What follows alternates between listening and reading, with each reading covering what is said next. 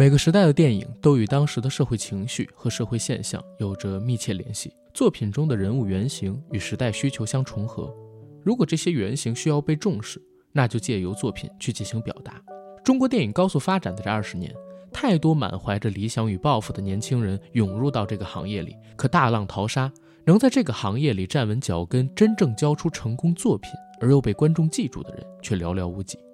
文牧野算一个。二零二二年的春节后，但凡跟朋友们聊到文牧野，我们都必然会掀起一场小型的讨论。他执导的第一部电影《我不是药神》，票房超过三十亿，豆瓣至今还稳稳站住九点零的评分。《奇迹笨小孩》是他独立执导的第二部电影，而作为一部创业题材的主旋律电影，截止到目前，票房已经突破了十三亿，豆瓣拿到了七点四的最终评分。很多人不知道。文牧野是中国电影四十岁以下导演里票房最高的一位，七十六亿，就算是在全年龄段的导演成绩中，也能排到第九名。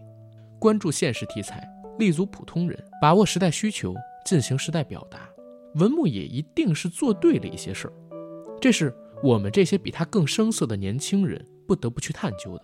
古语说：“凡贵通者，贵其能用之也。”感谢出版刊物《上城市》提供给我们这一次专访文牧野的机会。虽然我们的对话时间很短，但我相信这次对话在制作成节目后，一定会带给 AD 与我，包括所有收听者一次进一步理解一个出色的电影创作者的契机。Hello，大家好，欢迎收听我们这一期的硬核电台，我是主播阿甘，我是 AD，欢迎今天来到我们节目录制现场的一位神秘嘉宾，这位嘉宾跟大家打声招呼。呃，大家好，我是文牧野。大家好，导演文牧野来到了我们今天的录制现场。关于文牧野导演，我相信我跟 AD 不需要介绍太多，因为可能我们硬核电台的很多听众都曾经看过文导的作品，有一八年的《我不是药神》，还有在今年春节档刚刚上映的《奇迹笨小孩》。然后今天我们这次专访呢，很幸运啊，是因为上城市这个纸媒杂志的关系，可以有机会和文导你坐在一起，然后聊聊天儿。我们想今天的主题呢，稍微轻松一点。嗯，对，因为我们是一个网络的电台节目。文导，您平时听过这些吗？还真没有。对，小的时候听过那种广播电台的。嗯，广播电台。对对对对对。您记住，就是放松，好，easy。然后有什么能聊的、不能聊的都可以聊啊，不能聊的也可以聊。然后我们这一次，因为刚才说过了，专访的机会是来自于上城市这个刊物嘛。嗯。然后上城市它作为一个人文生活式的一个刊物，它倡导的精神是美感、幸福感和快乐感。嗯。所以我有一个问题必须要问，就是作为嘉宾，您如何理解这三感？反正对于我来说，现在工作和生活可能就是为了这个快乐感、幸福感。那美感谈不上，但是。我觉得可能先快乐、幸福了，可能就有美了。第二个问题呢，就是作为导演，其实大部分的时间呢是需要在镜头后面去把控演员的视觉。然后这一次拍《圣城市》的封面，是您自己在镜头前去表现吗？嗯。然后感受上边有什么区别吗？嗯，区别太大了，相当不自如。这个和我们听到的好像有点差别，因为我们是赶过来的嘛，好像拍的特别顺利。因为我们俩也拍过封面，然后我印象特别深，当时拍我三个照片，我花了一个多小时，就是怎么找找不到好看的角度，就三百六十度死角，对，这样，三百六十度全死角。对，我们原定应该是五点，嗯，他们跟我说可能拍到那个时候才能结束，但是今天大概两点多的时候就跟我说已经拍完了，所以是拍的非常顺嘛。啊，这跟自己就是掌控视觉、做导演有关系吗？我觉得真没关系，完全不一样。天赋，不不不不不不，就就就不不就不是，就是我就是往那一站，然后呢，摄影师告诉我干嘛我就干嘛。呃，其实我对于文导您的印象一直是非常非常好的。首先，我不是药神这个片子，我就特别喜欢，而且我搭档 AD 我们也很喜欢。对，而且尤其是今年的奇迹上映之后，我们因为也做了春节档的回顾，然后也和很多的朋友我们聊春节档的一个市场表现。嗯，奇迹之后，只要聊到您，都是佩服。而且每次提到您的时候，一定会在我们这个圈子里边形成一个比较大的论坛讨论。嗯，就是我们会聊为什么文导你的两部作品都会这么成功，而且这两部作品它都是现实题材的，在市场上边当前的市场上边其实是比较少见的。然后我相信这种。讨论的，不光是我们这种圈子，或者说我们身边的朋友会有，可能在这个行业里边的上游、下游，甚至是关注他的影迷群体都会有。嗯，然后最近这两个月，相信很多的赞美您也听得到，会有担心被观众捧杀吗？呃，我觉得会担心自己自己的创作上限吧。还是会担心自己创作上限，因为现在的环境不太一样。嗯，然后呢，现实题材相对来说比比过去可能更难做一点，更难做一点，它的那个限制更多一点，这个是有所担心的。但是我其实没有太想过，就是捧杀或者，因为因为我大多数说实话，就是创作者自己看到的更多的是批评的声音，嗯，是这样的，因为你你去批评的声音才是对自己更有帮助的声音，其实。你会到豆瓣上边去翻？那个少，但是我会呃朋友，包括就是老师们看完之后，我会更多的寻求一些老师啊，电影学院的老师，还有一些呃以前很有交情的导演朋友们去说说这个片子哪里能够做得再好一点。就在这个现在的情况下，我们怎么能够还把现实题材做出来，然后同时还能够保证现实题材本身的那个价值？是因为我们在。聊到您的时候啊，就是我们有一个观点，就特别承认的，就是您一定做对了什么。嗯，因为我们也捋过，就是现在国内的导演的成绩，其实您是四十岁以下的中国导演里边票房成绩最好的，累计是七十六亿。如果排到全年龄段的导演的话，您也能排到第九名。就是这个数据是非常好的，而且您做的电影的类型，其实也是现在市面上边很缺少的。我们就在想，文导究竟做对了什么，然后可以自己的片子出来之后，口碑跟票房都是这样好的一个成绩。那您有自己回溯过，然后总结过，您在这个电影行业里边，我们不能说取得成功吧，我们也帮您自谦一下，就是说得到这样一个成绩，可能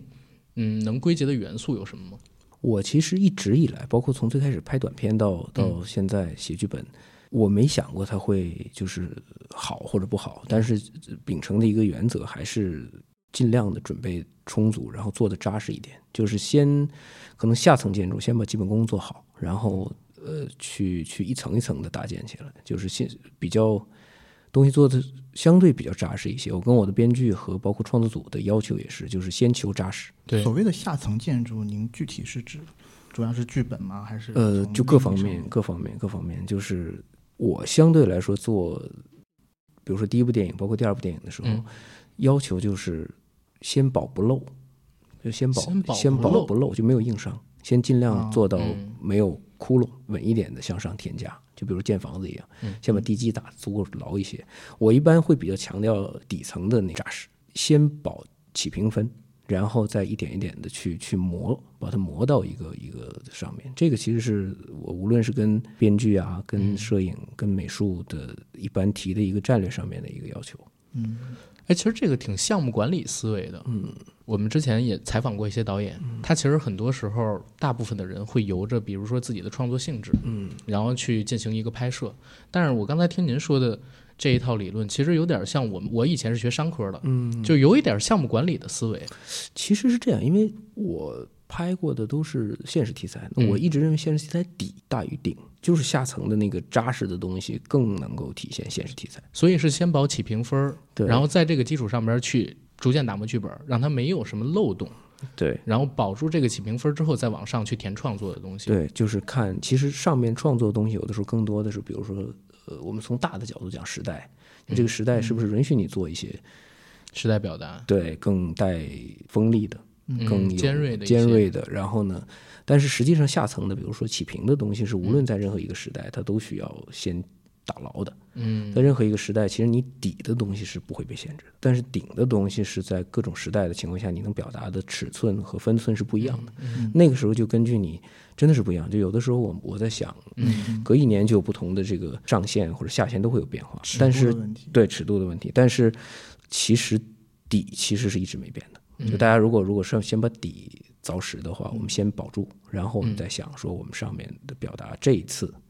这一年甚至这个月，嗯，上映的那个月是能够有多大的多大的空间？明白？那我理解这个底就是更多的是在于这个故事逻辑。人物关系，还有人物之间的情绪，那个呃，对那个以及现实感，对对，对于我来说，底是可能更重要的是一个现实感的东西，就是那个呃，它是挺虚的一个东西，它是个感受上的东西。因为我们两个人在来的路上又在聊《奇迹》跟《药神》嘛，然后当时我们俩就提到一个两个片子共有的点，就是它首先是非常具有现实感，而且有代入的真实。嗯，就是这两个故事虽然一个发生在上海，一个发生在深圳，但是上海那个呢拍的就很市井，嗯，深圳那个呢拍的也很基层，就有一点儿我在两千一零年代初跑到北京中关村海龙大厦，嗯。对吧？去给我大学的那个电脑传配件儿，当时的那种感觉。所以我们就在想，可能说您在做剧，或者说在做这个自己的作品的时候，嗯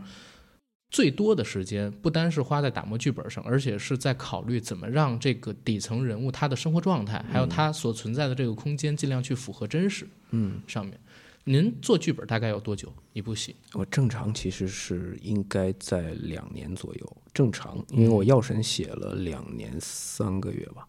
那奇迹会短一点，奇迹是三个半月，奇迹写了三个半月，因为奇迹开始就说接到说要做这个、这个项目的时候是二零年的十一月份，所以我们倒推的话，其实当时是要求是十一上，也就是说不到一年的时间就要从剧本拍、啊筹备、拍摄、剪辑到上映，所以其实非常近。我记得开机是六月份，就等于我十一月份接到，然后三个半月开始进筹备，进筹备去采风，然后筹备啊加一起不到半年的时间。啊，就是十一月二零年的十一月份接到这个项目，对，然后用三个月的时间，可能去写本子跟筹备，然后六月份就已经开机了。开机，然后六月份开机拍了大概将近四个月，拍到了十月份，所啊以就十一就上不去了嘛。然后做一 做后期，做一赶到两个多月剪辑，然后春节上。呃，而且是是必须得在二零，就是必须得在这个春节往前上，往后是不行的。哦明白，它是有一定的意涵在的。对它的时间要求在这里，因为它毕竟是呃，就是献礼一百周年呢。是，啊，明白明白。我觉得这个问题就刚好关联到我们的下一个问题，嗯就本身因为我们也是算是在行业里面嘛，嗯然后我们之前也就听说奇迹就是一个半命题作文，嗯，然后时间紧任务重，嗯而这个故事线的选择好像我们听说是几经修改，虽然是只用了三个月，对，因为其实最开始我们做过努力，因为创业电影嘛，其实创业电影一般就等同于嗯传记电影，嗯因为我们看世界著名的创业电影都是有绝对原型的。是没错，对。社交网络什么的。对，社交网络、大创业家包括咱们中国合伙人，都是有绝对原型的。那么，我我们也大概呃编剧团队在一块聊了一下，说说如果作为我们去一个电影院看一个创业类电影的根本动机是什么？那一般情况下，我们达成共识，就我们不会去看一个一个人怎么成功，我们是看一个人成功所付出的代价。所以一般情况下，我们真正看一个创业电影，首先它是传记片，一个真人，我们听说过，比如乔布斯也好，嗯。比如说谁也好，那我们看他成功所付出的代价，一般那个代价分为亲情、家庭的代价、私生活的代价，或者说是道德的代价。对，对，所以大多数我们看到就是像 Facebook，像这个大创业家，你看到的都是一个人为了成功能够舍弃铜板。嗯，对对，对，它都是其实一个电影的结构上，就是前半段从不成功到成功，后半段跟合伙人撕，对，对，这是所有将之决裂，对是嗯是所有创业电影的一个基础形态，就是一定是这样，因为他写的是商人，所以商人的本质在公众层面上是贪婪，嗯，对逐利的所以其实这个东西是不能成为一个作为主旋律创业电影的一个核心去探讨的。对，嗯，对，它就不可能主旋律创业电影、献礼电影，我们在聊贪婪，对，这个这个不行，对，那肯定是不行的。所以说，我们就就就明白，首先我们争取了一段时间，说我们是不是可以做一个原型人物，那么得到的是不可以。当时想做谁方便说吗？深圳有很多，但是咱就不提名了。那深啊圳的那个电子行业其实有非常多的人物可以做，但是是不行的，因为它有这个所谓的立传的嫌疑，对，就是不行啊。明白明白，然后呢，那没有原型之后，其实几乎就已经把创业电影的基础形态的一半儿给砍掉了。嗯。是。对你没有原型的话，其实我就算是最后结尾结在它其实成功了，没有原型，其实因为一般创业电影一定要有一些传奇色彩，嗯，他才称之为创业。给你给你一些事实，对他大家看，对确实就是他在如果说你知道这个人是真的，嗯，那么他那个中间的过程再奇诡，嗯，你也会相信你也会相信。你也知道，因为有原型。对，但是如果没有原型，那你中间再扎实，那他只要成功了，那基本会有一部分人觉得说，哎，我有一不相信，些不可对，信，不可信，对。所以其实这个东西就是一半儿这个创业电影的支点就就没有了。嗯那么我们就得探讨一个问题，就是我们是不是把成功换成另外一个东西？就所以后来就我们把成功的概念换成幸福，然后把这个嗯创业的、创业的概念换成呃为了救自己的亲人，这个置换就就得这样置换。嗯对，嗯嗯然后从结构上讲，我们一般说说我们创业电影一定是在中间成功，后边探讨成功的代价。嗯那这个电影就必须在结尾成功，所以它其实整个结构也会产生变化。其实这个创作旅程是一个倒推式的，就他嗯他一直在做一件，因为半命题，对，他是个倒退式的，就是他其实永远在做一件事情，叫叫叫试着两害取其轻。嗯，就是哪一个可可能可能对这个电影本身的这个类型的伤害更小一点，我们去取那个更小一点的。嗯，对，在做一直在做这个动作，嗯。因为我们都知道电影的基础，呃类型片的基础结构是从中间开始反派力量开始进入，一般情况下就是后半段是一个下滑段。嗯嗯那这个电影可能从我们当时写到婚礼之后，开始把主要矛盾转移，就是开始从一个一个负面力量开始转移到生活层面，所以后边大块儿的从 A 故事转到 B 故事上，就从创业故事转到兄妹故事上。明白所以，我们可能你们看过电影的，就会发现中段往后的兄妹故事非常多。对，嗯嗯加强对了这。对，为什么？是因为没有足够强力的负面力量，所以要把一个相对艺术片性质的能量给顶出来，让整个后半段尽量撑住。嗯这个做法就是等于说后半段由于是由于有点真空，就是我们我们自己聊说叫做呃实心儿戏少，它是情绪和对情绪对情绪比较多。嗯，但这其实是不得已而为之。当然嘛，两害取其轻嘛。嗯所以实际上，在这个这个策略，大概我们探讨，估计这个整个的战略上探讨了大概一个月吧，就是说怎么应对我们说现实题材、现实题材、创业题材和呃主旋律的这个这个中间的一点点悖论。现实题材的根源叫批判现实主义。嗯嗯所有的现实题材，如果不但批判色彩的话，它其实就就会有所削弱。但是呢，献礼电影其实又无法太深的做批判色彩。是所以我们当时说说，但是我们要把这个要不要把这个题材的批判的这一面划掉，划掉又不好，所以说当时想了一个策略上的办法，就叫做起头批判，每个人物进都是批判进。嗯。就比如说，嗯对，就是是像七夕那个个角色，每个人物进的，包括张龙豪那个就是前因的故事。前因的故事都是都是有一定的社会层面的厚度的，先进，嗯然后呢出是靠这个主旋律出，嗯。因为出点一般都控出不控进，所以只能做这个这个这个动作，尽量做这个动作，然后让这个出稍微好一点。在这个过程中，反正是下了不少功夫，就是怎么去让现实题材、创业电影和主旋律，嗯，所能够有一定的融合吧。是您刚才这个回答其实解决了我们俩之间的一个分歧。啊！因为过年之后我们做春节档那次回顾的时候，嗯我其实提到的点就是嗯他的人物在前因上面都是很完整的，嗯但是在推进的过程当中好像缺点什么。但是我搭档因为他是做制片的，嗯他就特别能理解您，嗯。所以当时我们俩有点分歧。因为我之前也看过不少的呃，包括行业里嗯。有一些消息，我也知道，就是您的故事选择好像是经过几次。嗯。本身这种半命题作文，又是加上献礼题材，我感觉就像您刚刚讲的一样，嗯。好像很多双手在绑着你，嗯。你要拖着他们往前走，然后整个前情就给你这个故事的前提就扣了很多分了，然后你们一直在补分补回来。对。因因为是这样，因为其实呃我们比较了解，就是其实现实题材，嗯，本身在我们现实题材所谓的现实题材类型化，嗯，已经不太多了。现实题材和类型化中间其实已经有一道呃鸿沟，小悖论了，对，嗯已经有一点点小悖论了。因为现实题材相对批判现实主义，而类型化的时候，有时候要进一些类型手段，嗯。所以这两个东西其实呃相对融洽的放在一起的，其实药神是相对融洽的放在一起，但是在这个情况下又加了一层创业题材的不可完全创业的题材，再加上了一层主旋律，嗯所以等于四点四个呃东西它都是相互冲着的。嗯这个相互冲着就得在中间找调和。我的调和办法就是增量比故事，就让情感故事相对出来增量情感，把后半程推起来。把后半程让 B 故事来撑，嗯。呃，前半程用 A 故事来来来顶，然后相对私人化一些。嗯。嗯。但是当然，我们也不可避免的要做一些，比如说像结尾。其实原来这个电影还有一个开头，呃，我我在我的这个努力下尽量没有那个开头了。现在但是现在有那个结尾。我其实本身希望是结在那张照片的，啊，就就是大家啊即将啊，对，对病病治好了那种，嗯，嗯，相对，但是其实它需要有一个这样的东西，没有办法。还要有一个就是对未来，就是可能很多人已经对。忘了那个结尾，对。就是未来它是有一个对未来的憧憬，嗯对，十几年以后，所以这个就是在怎么说，在一个它有点像一个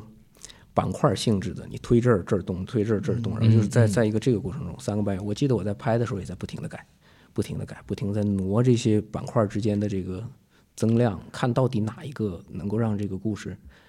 哦，我粗剪这个电影，我们一般说说一个电影的粗剪会长，嗯对，比如说我《药神》粗剪是三个多小时，嗯然后慢慢的往下剪，这个电影粗剪九十一分钟。反而要反而要加，非常短。嗯为什么？因为它的实心儿戏少。啊，实心儿戏什么叫？我们一直谈论什么叫实心儿？实心儿戏其实一个电影一般谈一个话题，嗯实心儿戏就是正和负之间的博弈，叫嗯实心儿戏。冲突的冲突，两边去冲，所以就会很明显。我的剪辑剪完粗剪版过来跟我说：“导演出事儿了。”我说：“怎么了？” 他说：“按照我们的戏量去一场一场剪，而且正常的叙事下来，才只有九十一分钟。”嗯嗯，我说我二百多场戏只有九十一分钟，他说对，是因为没有嗯冲突，冲突。嗯后来我仔细再重新剪的时候，发现哦，要用情绪，嗯所以这个电影，我说《药神》是牛肉干儿的话，这个电影叫水蜜桃。嗯 对我当时给给给全组举了个例子，说这是水蜜桃，所以你你要把那个那个那个。就是核在这儿吧，对吧？你稍微得张开一点儿，你一压就没了。对，但是药神不是，药神是我是尽一切努力把它压干，明白，嗯两个两个是很不一样的。也是个好事吧，给我们这些看电影的观众有一个充足的时间去培养我们自己的情绪，跟着这个主角走。他所以就是说，创作者会往前站很多，就是这个奇迹是幕后的创作者会很往前站，嗯，他是不，他是不是一个一个故事走线，而是情绪走线了，尤其后半段，对，是，而且这是一个各种博弈下选择的创作方式，对他都在都在说嘛，就是呃，这两个都不是最佳的，但是要选一个相对好的，嗯，嗯，OK，遗憾，我觉得啊，就是在拍电影的过程当中，呃，电影很多时候就是遗憾的艺术。嗯。对。然后我自己当年大年，呃，就不是当年，我今年大年初一，嗯。跟我朋友看了这部电影以后，我自己还是真的挺惊喜的。嗯。啊，一个也是我相信很多大众也对您的第二部的长篇有这种期待，很更多的人我觉得是带着疑问，嗯。就是第二部能不能成？嗯。当我看了第二部以后，而且我也知道很多前史，对。这么多困难，我看到第二部给出这样的一个答卷，我自己是很惊喜。我自己在看的时候，我有个习惯，我会看我周边的那个观众的反应，嗯。观众的反应在后半段是非常吃的。嗯。很多人是流泪的，包括我自己都很感动。啊，所以我觉得这一点其实虽然有这么多掣肘吧，嗯。但还是很有效的。嗯，尤其我们刚才聊到奇迹嘛，其实因为做这次专访，我准备提纲的时候，我去看了一些其他的嗯媒体对您做的一个专访，其实就有看到独谋在前些天做的那一篇他那篇文章里边的作者其实提到了一个观点，就是跟您刚才回答是可以印证起来的。他说，《奇迹笨小孩》的成功不仅是在于票房和口碑。更在于其在主旋律、现实题材、商业性这三个维度中取得的最大公约数。嗯这句话其实我跟伊利我们俩非常认同，但是我也想知道您是怎么理解这句话的。从成绩上边来看，它其实给很多主旋律的电影开拓了一条路。嗯。嗯我其实接到这件事儿的时候，其实确实是曾经在呃我们剧本会上去聊过这个问题，就是如何在这里边找到那个平衡平衡。但我没想过，嗯呃，是不是能达到最大公约数的问题？我只是找找到平衡，就是更体面一些，就这个故事更更更扎实、更体面。然后呢，沉下层，就是我说嘛，打打扎实的那个层面，嗯。打扎扎实层面，你很明显发现中间有一场婚礼的戏，嗯，婚礼的戏那那场戏我特别喜欢。对。婚礼的戏也是我最喜欢的，也是这个电影的，我我管它叫戏和本体，嗯。就 是就是这个电影，如果我们说说这个电影真正想说的东西，其实都在婚礼，都在婚礼，就整个这个电影的所有的，我我作为导演想说的话题，其实都在婚礼，那一场戏，对，叫平凡中的，叫平凡中的伟大，然后呢，那个呃烟火气中的那个悲伤的幸福，就是那个是这场戏里面最核心的，这个电影最核心的东西。所以那场戏很长，其实，对，那场戏有七分多钟，而且没有情节，但我看的时候，我并没有觉得那么长，对。而且还是挺融入的。因为都是人物，它其实各种人物，你会发现没有主线，它没有创业，嗯。然后呢也没有冲突，它基本上是人与人之间的那个小的那个交互。小的交互，那种小交互，它比较像我们说电影一般情境为主，这个啊不情节为主，这个电影是情境。不是你，我我我不开玩笑地说，我现在浑身是鸡皮疙瘩。就导演说这句话的时候，我一直在想，就当时那场戏，其实他表现的一个是人物的交互，还有一个就是易烊千玺，还有他这个主角团队，他们当时经历到那个阶段的时候，和他人交互的时候，自己的那种心理状态，在他行为上边一种映射。比如说，易烊千玺，他前边我们知道已经吃了很多的苦了，但是呢，事业。他做的这件事儿开始有成绩，嗯，然后周围的人老板老板的一叫，咱们不开，哎，咱们就是实打实的说，肯定心里边是有一些小雀跃的。嗯然后其他的这些角色，包括、嗯我们之前说这个许君聪、嗯王宁他们几个角色，其实在这一段戏里边也都有一个人物人物关系，或者说他自己本身命运上边的一个变化。一个转变。对所以所以这场戏很强的。呃，和好和好，对对对赔礼道歉什么的。对，哎，这正好问一个问题，嗯因为我在看《奇迹》这个片子的时候，我当时看到王宁和许君聪那个角色，一下就想起他们俩以前演过的两个角色。首先一个是，呃，许君聪他的那个职业法师刘海柱，还有一个是王宁在《废柴兄弟》里边演的，呃，那个角色叫什么我忘记了，就是开 CBD 杂志的那一位。对，这两个角色在设定，包括找他们来演的时候，是不是也是因为您和您的团队看过他们之前的这些作品？我好像是看过，但是我当时就是其实这个这一对角色是一个怎么说是可能很多电影惯常使用那种角色，叫没头脑不高兴。嗯这个王宁就属于没头脑，然后徐云聪就是不高兴。高兴，对，然后呢，他们两个是一个，我当时在选择的时候，基本上的第一选择，第一选择，因为许云聪其实，许云聪首先就特别有代表性，就是我我就是觉得那个张超那角色就应该是他，对，屌丝的。对，而且我当时写出来立刻大，神，对，立刻给他打电话，嗯。他马上就说可以，是。然后呃王宁也是，就基本上是一个一个完全有点贴着贴着写的那个状态，这两个人，嗯。这两个人是写的时候就已经觉得就是他俩演。哦。但是前面的那个废柴我没看过，但是确实许云聪的嗯那个刘海柱，对对。刘海柱我倒是看过，很像。嗯。我们我们在这个这个东北有一个词儿形容嘛，就 D E 二，对，就是那个对第啊一第一二对。嘚儿，啊，对他那个形态，就是我特别觉得就是就是那个张超的那个角色，许君聪我觉得表演特别活灵活现，尤其他跟人拍照的时候，永远那个横着的比叶的手势，我就马上想到零七零八年的时候，我好像也是那样 这样。对，就这样啊，他里边有个最传神的表演，其实是那个小点头，就是见着每个人都哦点个头，对，嗯，就是那个就感觉中二感，感觉走红毯一样，对。见着任何人，街上看到任何一个，特别小，而且是一定是很小幅度的那个，感觉有点商务对对，有点商务，但是你会觉得特别奇怪的，他那个那个是特别传神的。是。那个那两个角色真的非常非常有意思。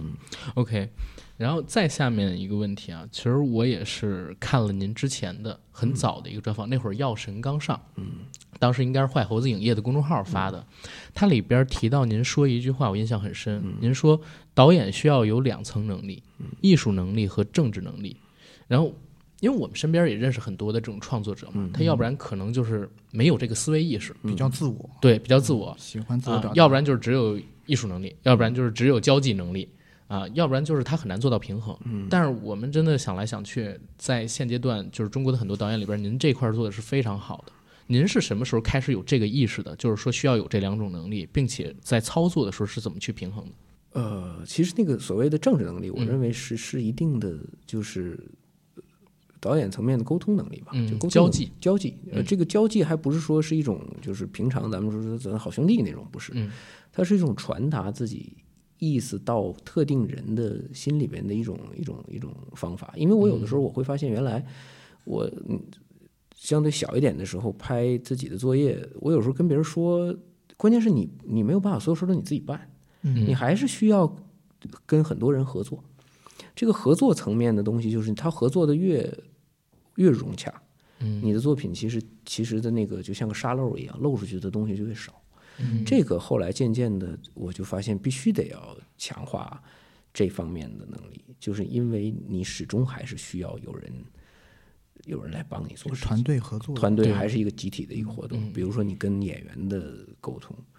传达的意思是一个，但传达的通畅和传达的不通畅，真正演员表演出来的时候的状态是完全不同的。这个其实就是我说的那个呃那一方面的事情，就你想的好是一个，你说的好是另外一个。嗯这两件事儿，我尽量的，反正要对自己的要求，就别在中间传达的时候有折损。嗯你想到的一些东西，你尽量别有折损。所以我原来的那个状态就是多说几遍，多说好几遍。嗯那后来发现多说了也多说好几遍也不好，得还是得准一点儿。这这方面，我觉得就是一个呃，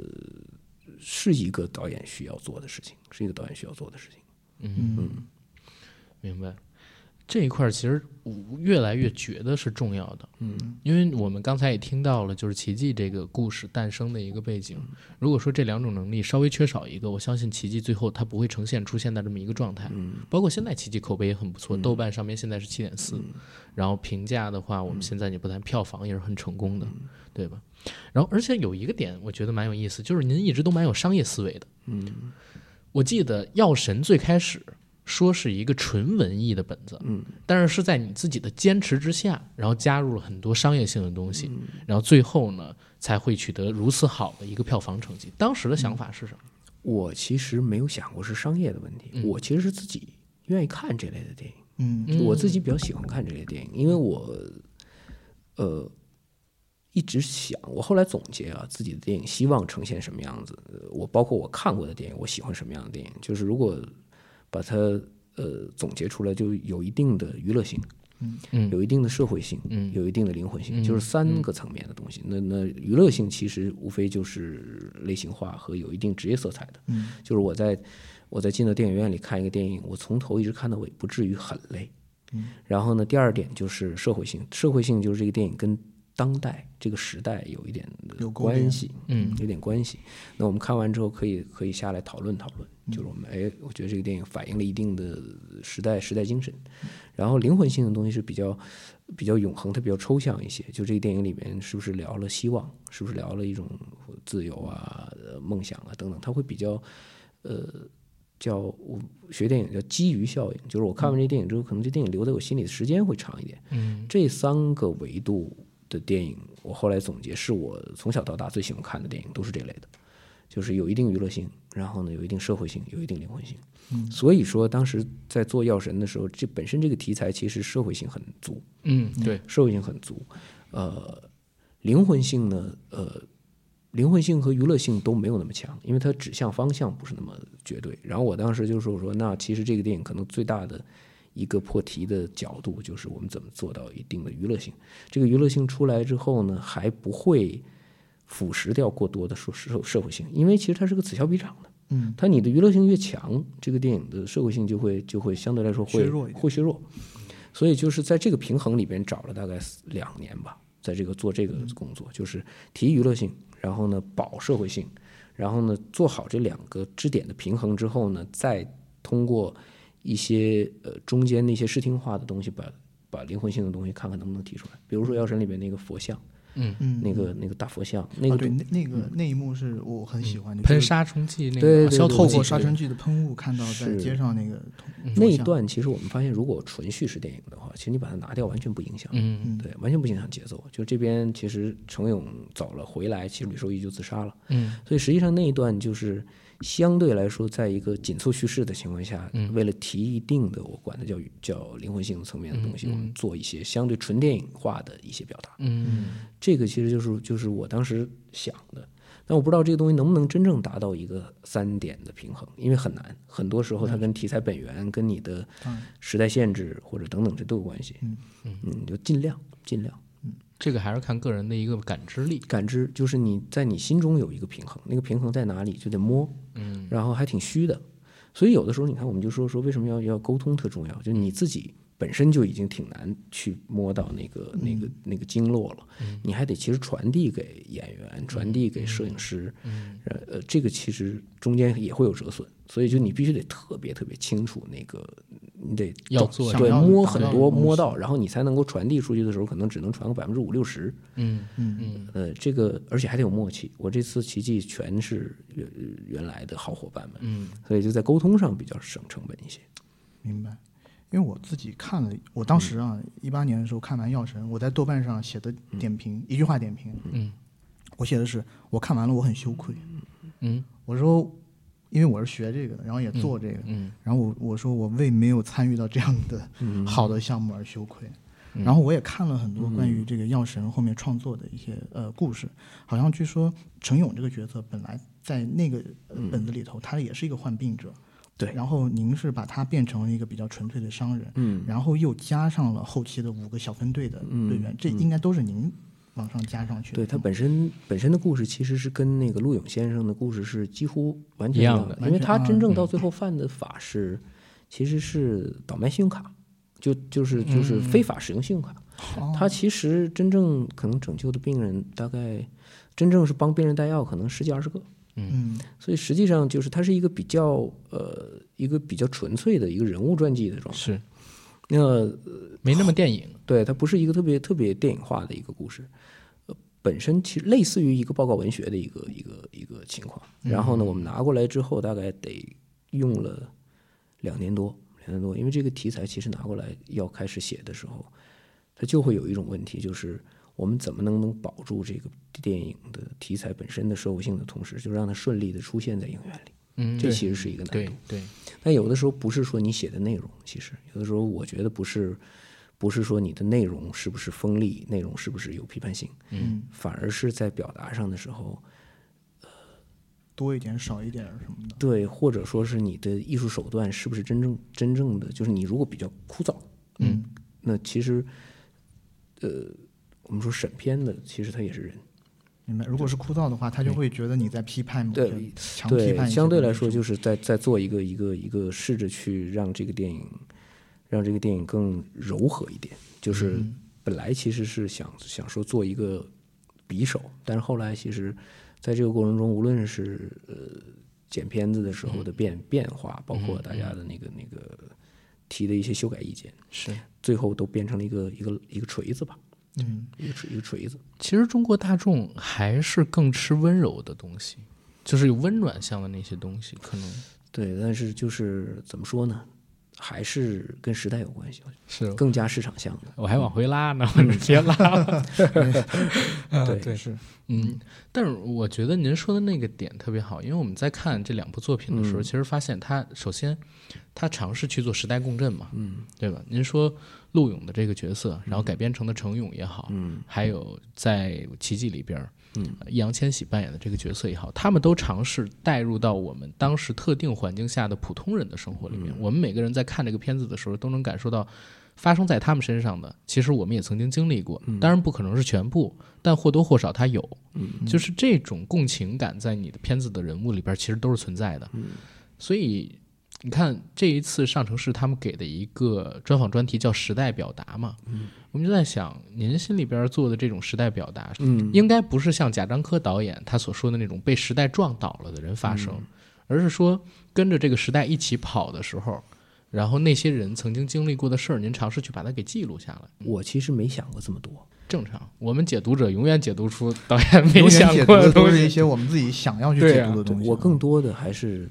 找一个比较熟悉的，就身边感觉见过的人去去写作。其实这些所有的人物，我们不能说他有绝对原型，但是其实都有一些我我见过的人，有一些其实有的时候反而是从一些场景或者一些动作，我记住了那个人。那你说那个呃景浩就千玺演的景浩，在给妹妹在系头发的时候，嗯，我其实是见过这样的哥哥给自己的妹妹绑绑头发，那个一个瞬间，其实可能那个景浩的人物就有有有根儿了，就有根儿了。嗯，就是吃东西的时候说说说紧吗？然后就拽那个妹妹啊头发紧吗？啊，对，绑头发，然后妹妹细节，妹妹像吃包子被抓抓紧，是对对，嗯可以可可可以，就那个就那个瞬间，可能就已经有了那个兄妹的那个关系了。其实就是这样的，包括很多，包括那个他们下楼的时候，妹妹在前面跑，然后哥哥拎着包，哎，慢点儿。嗯，他的那个反差就在于，一般这个话是妈妈说的，嗯，慢点儿。然后你发现变成一个哥哥说，他就就很多时候是那样的，是纯粹的从感性起的，没有太多理性的说，我们想表达一个一个这个这个这个阶层或者这个这样的人，他纯粹是感动能打动我的那样的人。嗯，所以选择现实题材作为前两部作品，其实更大的原因是出自于自己的爱好。而不是一种理性上的创作选择。我感觉是，我肯肯定，因为包括我以前的短片，其实也都是，都是这样的，都是都是类似的。那个爱好，然后呢，也熟悉，也熟悉，也也也也有更多的共鸣。嗯。然后除了导演这两部长篇作品以外呢，我自己个人，我其实很喜欢导演您在我和我的祖国里面的那个短片，就是护航。尤其在护航那个短片里头，其实我就看到了很多。我自己觉得，就是为之眼前为之一亮的镜头调度与设计，好像某一些瞬间，我有在感觉，在看咱们中国版版的那种怎么说壮志凌云的那种感觉。对，呃，甚至我也看到了一些，您好像可以去拍一些就是更大场面的一些所谓的呃传统意义上讲的动作电影的可能。也想问一下导演，您对您的这部护航的这部短片作品是怎么看的？因为它也是呃一个命题嘛，它也是命题。这个对这个。呃，我记得当时说说希望通过几个维度来拍这个，呃，各个时代的这么一个一个题材，然后呃，希望我当时就直接说说希望我拍当年阅兵的时候的女飞行员，嗯，呃，女飞行员，然后呢，希望拍国庆当天的那个被飞的那个故事，嗯，我当时在创作的时候，我觉得可能确实破题点来自于女性。因为它就是让你拍女女飞行员嘛，然后还有一点就是这个电影更多的当时就只有一个目的，因为它短，它要求我可能在十五分钟之内必须拍完这个片子，它是这个几个片子里应该是最短的，嗯，十四分钟吧，呃，就相对更小品化一些，更一个段落化，然后可能拍空军，嗯，我都没碰过。我都没试过，那就只能去尝试，然后拍出那个空军的飒劲儿、飒爽的那个气息来，就可能是这个电影的要求。而且，因为我是最年轻的，那从要求上就是希望拍出一些年轻的气质来。嗯嗯嗯，我就很快，我记得当时剧本，我看看，我是我是先写了一个，然后又换成了这个女飞行员的，然后大概写了两周，嗯，然后。五月份就拍了。我发现写剧本是真快，因为身边有很多人，您知道憋半年、憋一年，也不见得能写出几个字来。我对啊，那我要是写两年多。他不是说说一直在写字儿，嗯，他其实会让你写完之后有一个。空，然后再看，再空，再看，它的那个凉的那个过程，有的时候比那个热的那个过程更重要。没错，就是您抽离出一段时间以后，再回来看这个故事，你会感觉，你就可以看到一些问题问题。没错，反逻辑的。反对它这个特别重要，就是你不会是一时，比如说对某些东西感兴趣，你突然间间就就就路就走偏了。它其实那个那个凉的过程最重要。所以说剪辑为什么说说也得是一个半年左右的时间？它是对它一板。然后呢，停一下，嗯，所以所以说是剪辑先自己剪，剪完导演再跟着剪，然后完了导演跟跟人剪提一些意见之后，剪辑再自己剪，他这个来来回回就大家之间互相会有那种我冷静一会儿，你冷静一会儿的那个，需要有一些时间的沉淀，一定是需要的，就是先拉开一点再过去，所以就剪法和和良制的时候比热更重要，因为尤其是我们可能写剧本写多了的时候，嗯，他一些专专业性和职业性的东西就很自然就带进去了，嗯。它那个毛边儿其实有的时候是特别美的东西，就是不那么不那么瓷实的东西，你就必须得出来之后，你自己故意把那角儿梆就敲掉了，哎，那个感觉是特别好的。嗯，就是你得是，就是怎么说呢？呃，又扎实，然后又不那么瓷实，它是有一种特别特别特别手艺感的那个那个东西。这个可能需要我们去悟一下。对，就是听来听去，其实最重要的一个点就是创作者的个人感知。嗯，这个东西很重要。就是商业跟文艺的平衡也好，包括我们在设计这些戏剧冲突的时候，到底观众能不能认？其实只有自己这个创作者自己去猜，自己创作这东西观众会不会认。所以他感知强不强，跟观众能不能有共振，其实非常非常重要。对，而且人创作的时候，心中那个有是一个摆针儿。嗯。那个摆针是永远不可能定在一个地方的，它永远都在一个基准线上左右的，在慢慢的在动，就像那个节拍器一样。嗯嗯，它需要一个时间去让它慢慢的归于中间，呃，尤其是我在写剧本的时候，我就有那个感觉，就是刚刚开始要做这个题材，那那个摆针的度会非常大，你知道吗？在一个一个某一件事情，永远都是当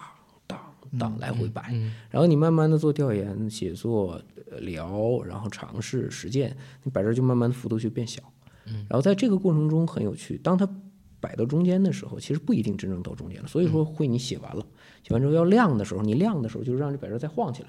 嗯，再晃起来，你再回头看的时候呢，它中间有一个基准线了，因为你之前留了一个定住的摆针在那儿。嗯嗯，它再晃的时候，你就会发现，哎，不对，在这儿呢。然后你就把这个这条摆这儿往左再挪挪。嗯，它其实是一个特别抽象的一个感知上的东西，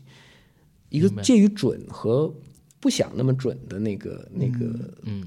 但是就是反复的去量，它是一个一个一个感受，一个理性和感性中间的一个一个过渡。因为电影毕竟是一个有一定工业和有一定合作的，是它不像可能绘画呀等等，就是它是相对来说可能更感性一点。但是这个电影是实际上是更加的需要一些呃理性，然后呢感性之间的那个平衡。嗯，那作为可能感知力没有那么强的人，嗯，比如说大众的调研啊，或者说集体的创作、头脑风暴，会提升这种感知的有效性吗？会的，我认为会的。所以就是这次奇迹的创作，就是我一下抓五个人来嘛。嗯嗯，就是他的时间是有限的，三个多月的剧本，所以就抓更多的人来，大家相互之间的去有一定的碰撞。嗯。这个是一个叫叫叫呃被迫中的要做的事情，要不然你说三个月之内五个人来，而且这五个人每个人负责的板块不一样，一个长篇四万多字的一个剧本，然后三个月写完，其实是很难完成的任务。是是，OK，呃，然后有个事儿，这个事儿是我自己特别想问的，因为我在上高中的时候、看过您的一部综艺，嗨，不，我的综艺，湖南卫视《我要拍电影》。好吧，对，这真的是当时看的。然后那时候我其实并不知道您，嗯。当时在那个节目里边，其实有另外两个导演是更有名的，但是是在那个节目播出的时候，他们俩更有名。嗯。现在的话，呃我们也不方便现在去提那两位导演了。但是我想问您一个问题，就是回看十二年前自己，或者说回想一下十二年前自己去参加那个节目的时候，您当年想要拍的电影，现在觉得已经拍出来了吗？或者说在逐渐完成那个电影的路上了吗？然后十二年也是一个轮回嘛，现在的自己跟那时候的自己有什么区别？我其实想拍的电影应该一直都是，就是我我记得我在那个节目里好像说，就是有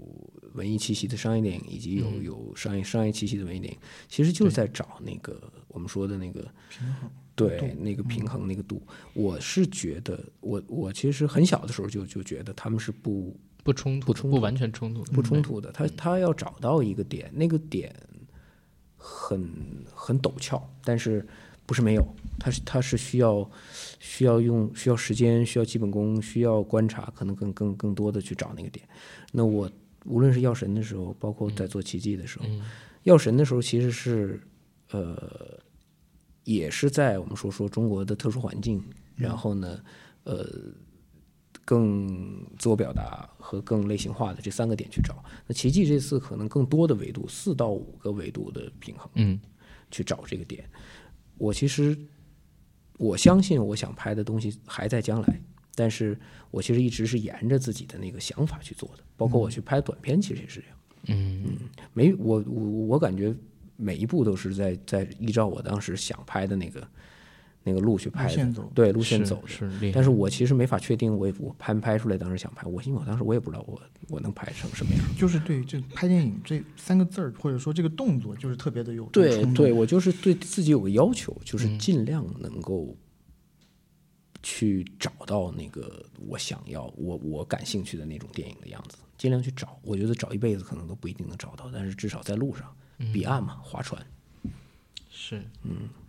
因为抱着这个电影梦的人其实很多，嗯。嗯啊，但是实际上最后能从事进来就已经很少，最后真的能做出了电影的更少。没错，其实我当年看《药神》的时候，除了觉得这个片子拍得非常好，也还有一点就是像导演刚刚讲的一样，我是震惊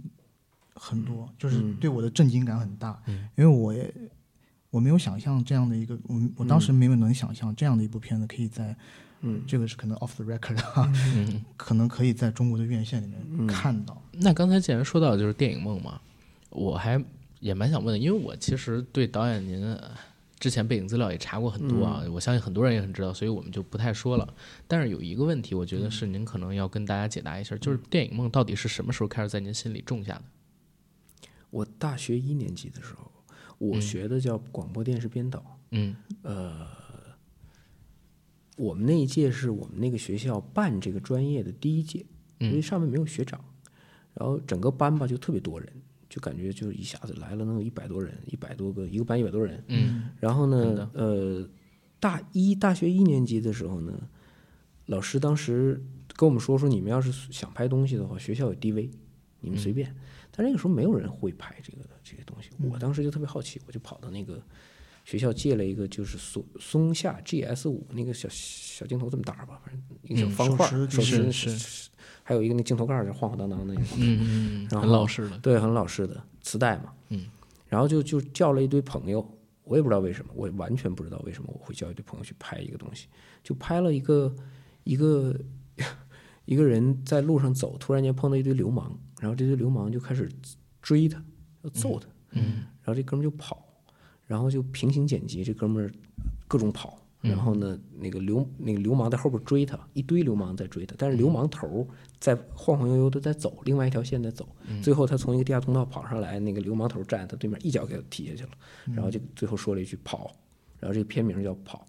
这一个三分钟左右的一个小短片。对，算默片儿，因为全片没有话，就最后一句“跑”。我后来仔细分析了一下，我为什么？可能是因为我高中的时候也不是什么好孩子，我身边的认识的朋友全是一帮反正不社会对社会上对，然后就是就是那种那个对那个那个就是，然后我原来的高中同学就照叫过来，大家也也也也也不用花钱，就请大家吃顿饭就完了，然后就拍了这么一个片子。然后在学学校我就给老师看，嗯，自己回去我记得研究了将近半年吧，那个剪辑软件叫 Premiere 六点零。嗯。啊，Premiere 六点零，然后当时有个卡，有一个那个导素材的卡叫幺三九四卡，我还嗯。跑到我们那边的那个，那个我就不知道是对幺三九四卡要把那个磁带磁转电是对，它就是插在那个那个插在它上面，它再插在电脑上，再嗯。导进去，然后就研究很长时间剪辑，自己又在那配音乐，然后完了有些因为也没收音，所以自己在家里就就找了一个那种网聊的时候用那种麦克，你知道吧？就在那儿就是呃跑，然后完了自己在那儿在一脚所以所以这一声是您自己配的。对，然后包括那个那个什么那个打他那一下都是自己自己配的。我后来很多短片儿我都是自己在租一个呃录音棚一天，然后包括我那个石头啊，石那小狗那个狗狗那个喘气都是我，都都是我、哦我喘的。然后那个里面所有的音效全是自己，哎，特有意思。我跟你讲，那录音棚不是一个玻璃，里边里边是那个录录音吗，嗯我没有录音师，嗯。我只是借了大概花了点钱给我朋友借了一个小特别小录音棚，所以自己就是这边摁录音键，然后就跑出门儿再跑 跑到那边。跑到那跑那边去，然后对，然后就开始对对对，然后完了之后再跑回来，对，就是自己整个那个那个石头那个片子全片的所有音效都是自己拟的，又不会收音。棚中有善口记者，对，不不不，我觉得 诺兰导演应该是啊，用信条那个技术，先听了我们这个，才知道怎么做前行循环，对吧？左边走完，右边走，来回。所以就当时就是，哎，其实当时在研究这一套东西的时候玩的不亦乐乎，就特简单。然后老师就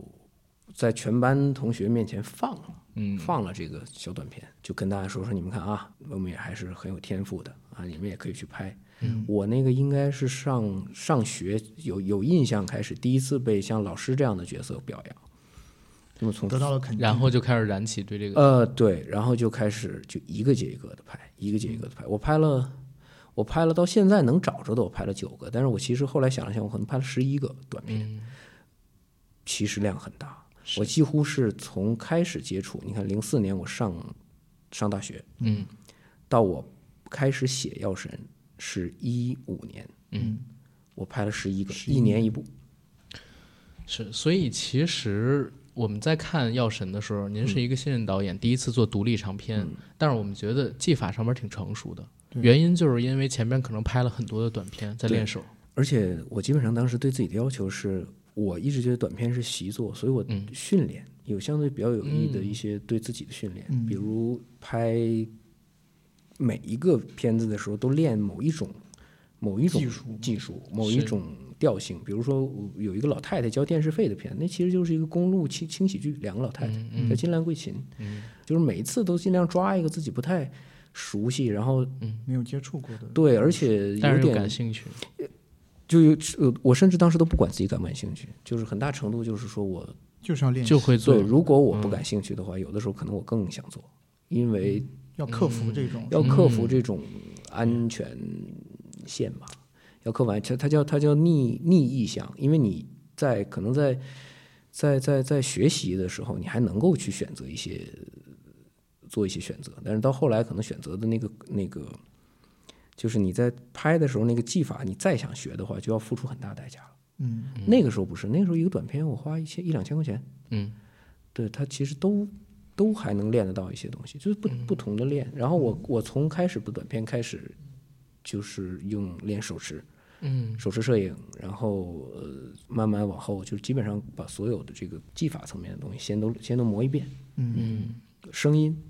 包括拟音这些呃摄影，因为我当时都是自己摄影。嗯，我第一次录音的时候特记得可清楚了，我拍第一部短片，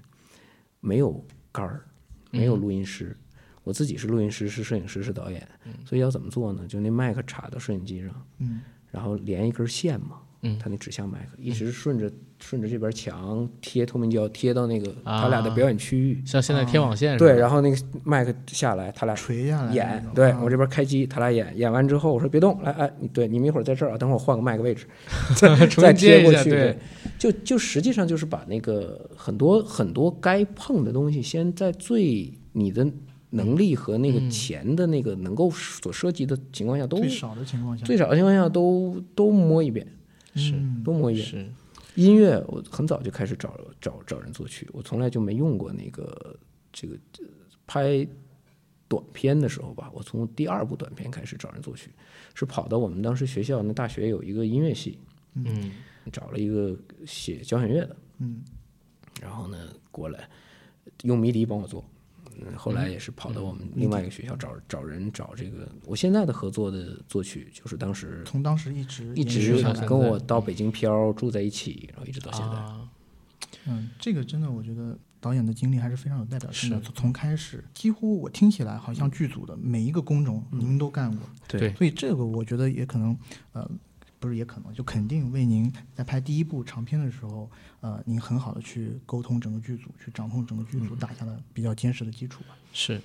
其实当时导演说的这段话，让我想起我以前读假想的时候，嗯他开篇的第一个文章是《业余电影时代即将到来》。嗯那时候他是贾导写在九八年、九九年的时候，他说 DV 普及了之后，越来越多的人可以用 DV 去拍摄自己的电影，这可能是给他们真正的大银幕电影去做准备、去做练手。然后其实文导的这个故事就完全印证了当时我看到的那篇文章。但是也有一个蛮好玩的事儿，您看啊，十二年前是嗯我要拍电影，嗯然后可能您是八五年的嘛，那您可能说大一的时候得是十八十九年前，就是零三零四年，对对吧？那是将近二十年前的一个事儿。零四年，对，对，现在这个行业，您也算是。我我们也也也也不是恭维啊，因为确实现在文导在这个行业里边其实是很有位置的。您会为现在的自己骄傲吗？那个时候的自己？我不会，我说实话，我不会为现在的自己骄傲，我、我挺为当时的自己骄傲满。腔热血，嗯，对，那个因为真的是付出所有的去拍电影，嗯，就就是拍。我觉得我我挺为当时自己的那个呃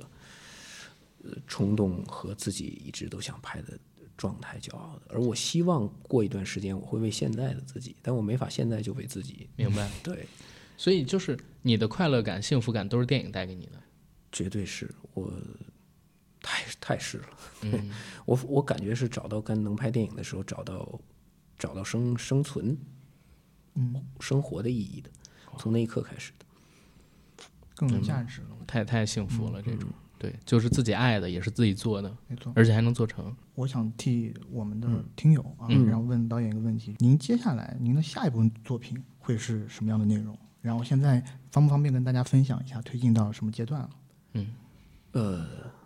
我其实二零二零年的不是十月十一月接到的这个任务嘛，奇迹的任务。嗯，我其实八月份的第二个电影的剧本都写完了，啊，对，写了两年，我是一八年《药神上》上完之后，马上就开始写了，是写了两年，八月份结束，马上要筹备了，这不是突啊，就然间、突然间对给您的一个任务，对，啊。然后完了，正好现在其实四月份、五月份开始筹备这个、嗯。这个电影，内容上很很难透露，对，很很难透露，但是但也是现实题材吗？也是现实题材，然后呃准备时间蛮长的，争取吧，争取明年什么时候能拍。明年拍，那可能见面得是二四二五后年啊对、嗯 o k 呃，然后还有一个问题啊，您其实也是一位东北籍导演嘛，对，对吧？因为我们这个台其实也访过几个东北籍导演，我们发现最近东北文艺复兴的概念，东北文艺复兴，对呀、对。其实挺风靡电影行业的。因为前两天我们跟那个耿军导演，他东北虎上的时候，我们聊了一次东北，现在就是全中国的文艺之地、文艺之乡啊，对，一提到就有一种怎么说呢？不能叫赛博朋克吧，鹤岗现在提到鹤岗不叫小串儿，叫鹤岗文艺。鹤岗文艺，好吧？那作为一个东北籍的导演，有兴趣指导一部家乡元素比较重的，或者说背景放在东北的这样一部电影吗？永远不排斥，肯定会的，嗯但是就是看、呃准备好了没有？对准不准备好，而且呃合不合适。因为但是你会发现我的我的所有的电影里面，其实东北元素很重的，是，就是其实不是说程勇，就是徐峥老师扮演的那个角色，他的原型也是一个东北人，对啊只是生活在上海。是的，你看，其实一举一动、说话、那个状态都特别像东北人。那甚至当时我记得我拍拍《药神》的时候，徐老师都说说上海人不太不太搓澡儿，对啊，许君聪，啊，对对，啊那个不那个徐峥老师啊，徐峥啊，对那个《药神》的时候，上海人上海人不是很南方人就不太做对啊说实话。然后所以说，你看那个经历，其实是我我和我爸小的时候的经历，就是那个嗯程勇在那个澡堂子边上那个台儿上，然后给他儿子搓澡，嗯，他儿子喊的越大声，他越嗨，你知道吗？那个就真的是我和我爸，怎么样？对疼疼爸爸爸，对对对对，那个都有特这个经历那。个特别东北。然后包括那个呃徐老师在那个酒吧里甩钱，就是跳不跳，跳不跳，其实都不是特别上海，那个人的那个姿态都不是。您这么一说，我们就是恍然大悟。嗯对但其实我们两个私底下有一个交流，啊，我们我们是自己觉得看您的这两部长片，其实我们自己并没有感知到那么强的东北的风格。嗯啊啊嗯！但是如果这么一讲的话，确实是啊，尤其刚才搓澡那个，我小时候就这样，因为就是我北京也泡澡堂我看的时候我也在纳闷，我说南方，因为我我也是南方人啊我说南方好像 搓澡的就是很少，我这辈子没进过澡堂。是的，对，其实所以实际上就是因因为那个那个语境我比较熟悉，嗯，然后那个包括有一些台词，其实其实换成东北语境会会你们会非常熟悉。那个徐老师跟那个那个那个酒吧经理说让你走了吗？嗯嗯，我让你走了吗？你坐下，耍横对吧？那个 那个对。那他不跳谁跳？你跳喽。嗯，就其实都特别江湖。东北江湖的那个对社会的那个劲儿，嗯。其实是很，因为没办法，我自己写剧本儿，有些台词其实是靠自己的语境出来的，他最后就算是转化到了演员的这个嘴里边，但是演员还是会有一定的那个那个嗯。基础的台词元素在，包括这次千玺也一样，也是有一些东西是很东北的，他还过来跟我学这词儿怎么嗯。怎么说，我说。这么说就太东北了，我说你转换一下。说成粤语，对对对对对，他其实有这个有这个，我就我我觉得任何一个可能任何一个地方的导演，他都会有自己那个语境。是是，所以要问的那个问题，就是刚才不是说会不会指导一个东北题材的这么一个作品嘛？然后后半节的问题其实是想问，为什么您觉得这两年东北会被贴上一个文艺的标签儿，然后关于东北的故事会这么多？尤其是新人导演，我发现很多现实题材的作品都会选景在东北。我也不太知道，可能东北人骨子里比较爱文艺。我们曾经聊过，是不是因为当时就是东北的粮食一年一熟，冬天雪大，在屋里就就就就没只能就是别的事儿干没别的事儿，只能写点东西，然后唱唱点曲儿。我其实不太知道，但是确实好像你这么说，近几年好像东北人确实做了很多在文艺上的贡献。是嗯我自己是觉得可能是跟东北的社会经济发展有关吧，就是嗯等到九十年代或者八九十年代生的那批人大了以后，其实他会有他自己的那种伤痛文学，失落感，就是关于整个东北的失落，东整个东北的伤痛啊。嗯，这当然是我们我们自己的的一个猜测了。东北伤伤痛，我我觉得东北喜剧是最厉害。对 也很厉害，就东北真是喜剧是中国语境了，算是。是，所以这这块儿可以做个互动，因为我们这期节目肯定会有很多听众嘛，就是听众里边，我觉得会有东北籍的朋友，然后你们看看你们能不能帮导演回答这个问题，可以写在我们这期节目的评论区里边，当然也可以微博什么的地方告诉我们。好，然后最后一个问题吧，我们，嗯，您想对现在更年轻的，但是同属在这个行业里边的创作者说什么？我觉得拍，这是我的经验带来的，就是我认为现在其实是手机都可以拍，嗯，其实磨练技法，手机是可以的，可以的，因为在拍的过程中，它不止不一定只磨练了磨练了我们的我们的技能，它也需要有合作的人沟通。我觉得就是多拍，如果一年能拍一部，嗯。最好了。但是其实如果更更好的话，就一年你能拍两部，嗯，那其实练的就更多。甚至不需要是长篇，不完全不需要我觉得就是，我觉得完全，就是我觉得完全不需要，就是短片，就是拍。那因为电影除了拍、除了写、除了剪，其实没有别的办法能练的。光看书或者光看他人的电影，，光像我们一样写影评肯定不行。一定要拍，一定要拍。它是一道，它是一道鸿沟，甚至我们说说电影和剧其实都不一样。嗯对，一定要拍，拍的越多，长进就越大。嗯，我觉得这是核心的东西。干就完了。对对，就就就就干就完了，拍就完了。对所以其实今天我们来之前，我们还在想跟导演的对话的过程会不会顺利，然后导演到底是一个怎样的人？因为我们两个实际上并没有私下跟导演有过任何的接触，但是整个一小时我们聊下了。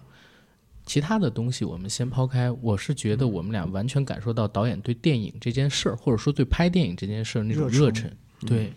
包括专业，我我真的觉得不能说很诧异，应该说是很吃惊。导演他的创作思维这么先进，